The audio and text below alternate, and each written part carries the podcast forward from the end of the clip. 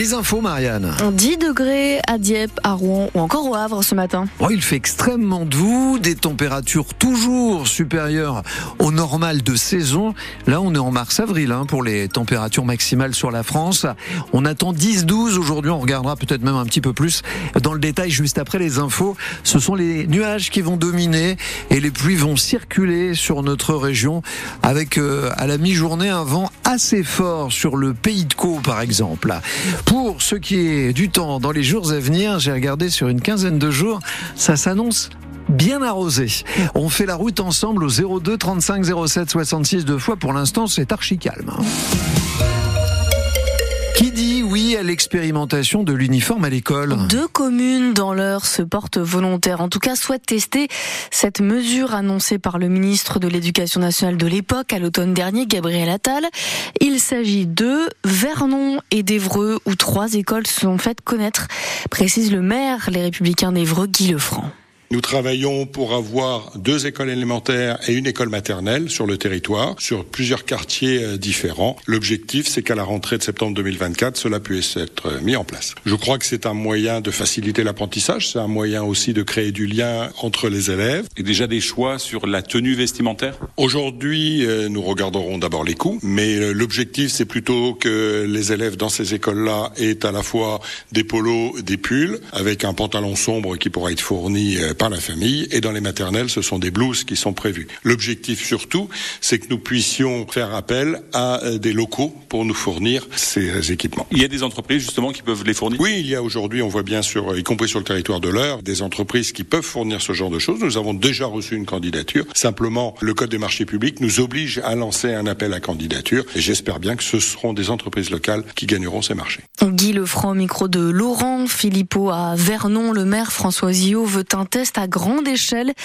En France, selon la nouvelle ministre de l'Éducation nationale, 87 établissements ont dit oui. La date butoir pour se porter volontaire est prolongée jusqu'en juin. Ça devait se terminer la semaine dernière. À Forges-les-Eaux, l'avenir des abattoirs suspendus à la vente aux enchères d'aujourd'hui à partir de 14h, placés en liquidation judiciaire au printemps dernier. Ils vont d'abord être vendus dans leur totalité, puis si aucun repreneur ne se présente par lot, 90 inscriptions en ligne ont été enregistrés.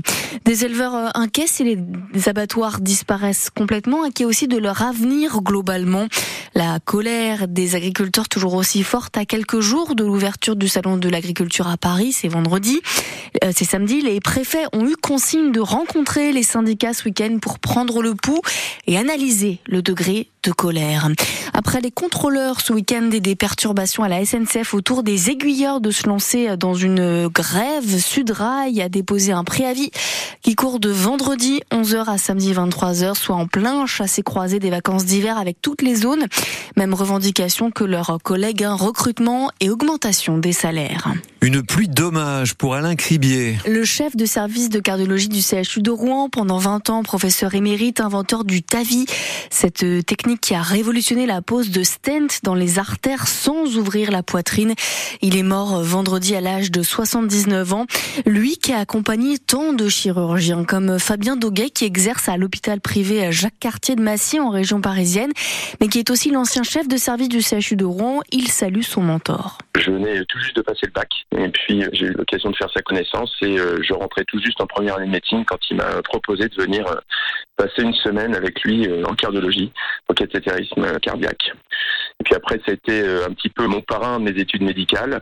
Il était dans mon jury de thèse de médecine, etc. Donc voilà, c'était un modèle de persévérance et un cardiologue brillant. C'est un pionnier de la cardiologie tout simplement, qui est allé au bout de ses idées pour arriver à décrire, à mettre au point la, la technique dont on a beaucoup parlé ces dernières années, qu'est le TAVI. Hein. C'est une technique qui permet de venir lever l'obstacle qui est à la sortie du cœur sur la valve aortique quand elle est rétrécie. On met une valve par voie non chirurgicale, ce qui a permis de sauver la vie euh, d'énormément de patients qui étaient initialement inopérables. En 2023, Alain a été élu membre honoris causa de l'Académie de médecine, la plus haute distinction pour un médecin. Ils ne sont que cinq à avoir atteint ce statut, dont trois ont obtenu par la suite un prix Nobel. Encore un prix pour euh, Anatomie d'une chute, le film de Justine Triet, la réalisatrice fécampoise, a remporté le prix du meilleur scénario original au BAFTA, l'équivalent des Césars britanniques hier soir. Un nouveau triomphe après la Palme d'Or à Cannes et deux Golden Globes, ça sent bon à l'approche des Oscars.